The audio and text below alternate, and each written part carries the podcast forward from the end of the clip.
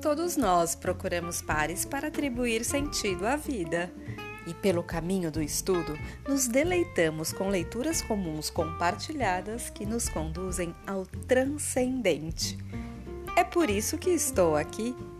Neste podcast, você encontrará leituras em que reconheci no autor o despertar de sua consciência e encontrará também contos de diferentes culturas retirados de fontes da tradição oral.